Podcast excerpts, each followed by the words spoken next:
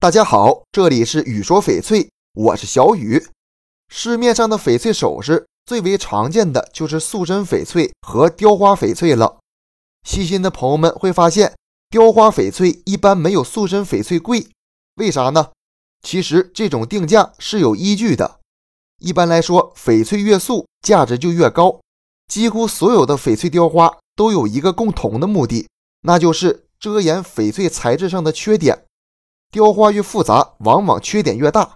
虽然暂时看着正常，但是时间长了，里面的缺点很可能暴露出来。这样的翡翠收藏空间极其有限，所以我们在选购翡翠时，最好要选择塑身翡翠。好的翡翠从来不需要过多的雕琢，它天然的质地、色彩就是它最美、最特别的点。但如果要求不高的话，一些种质、雕花设计都很好的翡翠也不错。购买雕花翡翠时要注意两点：第一，不要选择太薄太小的产品，这种翡翠很可能来自翡翠原石的边料，价值不是很高，而且有破裂的风险；第二，不要选择设计不好的雕花产品。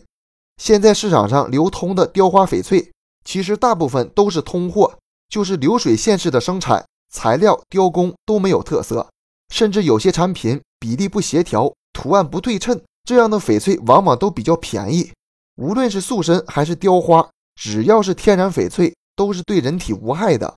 不过，要是想买来收藏，建议大家还是购买塑身的。这期节目就给大家讲到这里了。如果你也喜欢翡翠，记得订阅关注我，私信交流。咱们下一期再见。